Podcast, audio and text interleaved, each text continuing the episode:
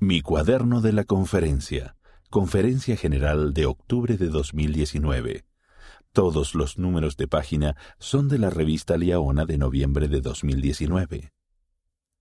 Al seguir la voz de Dios y su senda de los convenios, Él nos fortalecerá a lo largo de nuestras pruebas.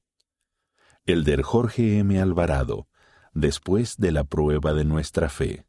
Página 50 profundizar en el tema. ¿Qué significa ser discípulo? El discipulado no consiste en hacer las cosas a la perfección, dijo el elder Dieter F. Consiste en hacer las cosas con la intención correcta.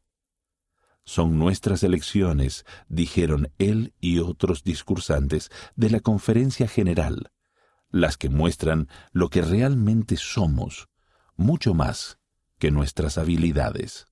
¿Somos verdaderos seguidores de aquel que lo dio todo por nosotros? Les ruego a todos los que escuchen y lean estas palabras, por favor, no posterguen el comprometerse por completo hasta que se decidan en algún momento futuro inexistente. Elder Terence M. Vinson, Verdaderos Discípulos del Salvador, página 11. Los santos son aquellos que han entrado en el convenio del Evangelio por medio del bautismo y se esfuerzan por seguir a Cristo como sus discípulos.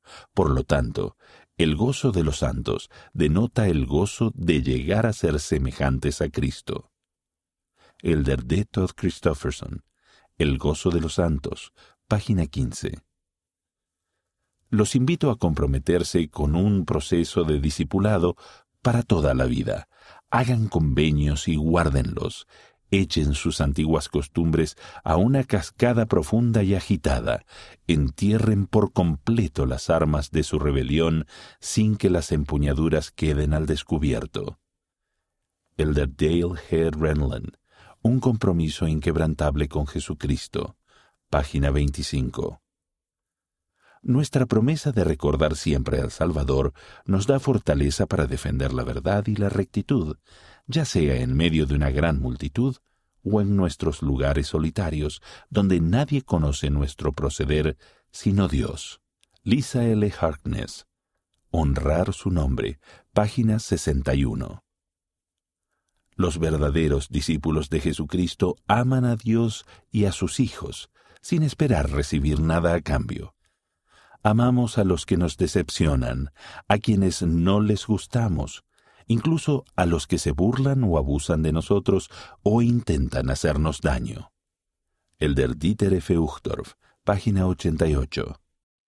¿Cómo recibir revelación?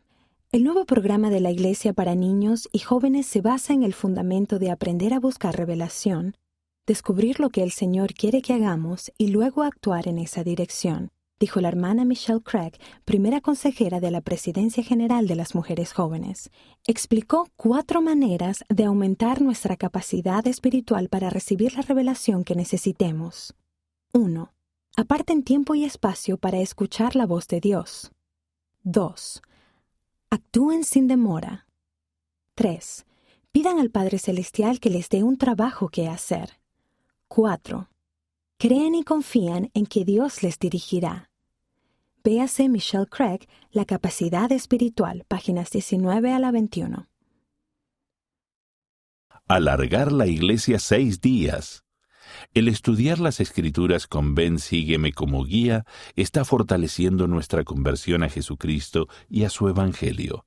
No estamos simplemente intercambiando una hora menos en la iglesia el domingo por una hora más de estudio de las escrituras en casa. El aprender el Evangelio es un esfuerzo constante durante toda la semana.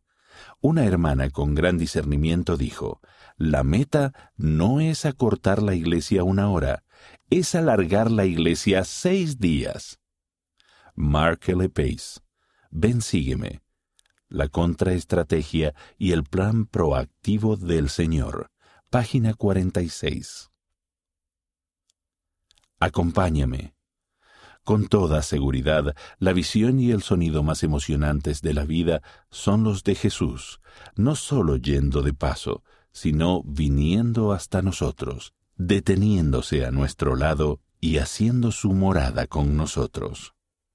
Elder Jeffrey R. Holland, El mensaje, el significado y la multitud, página 8.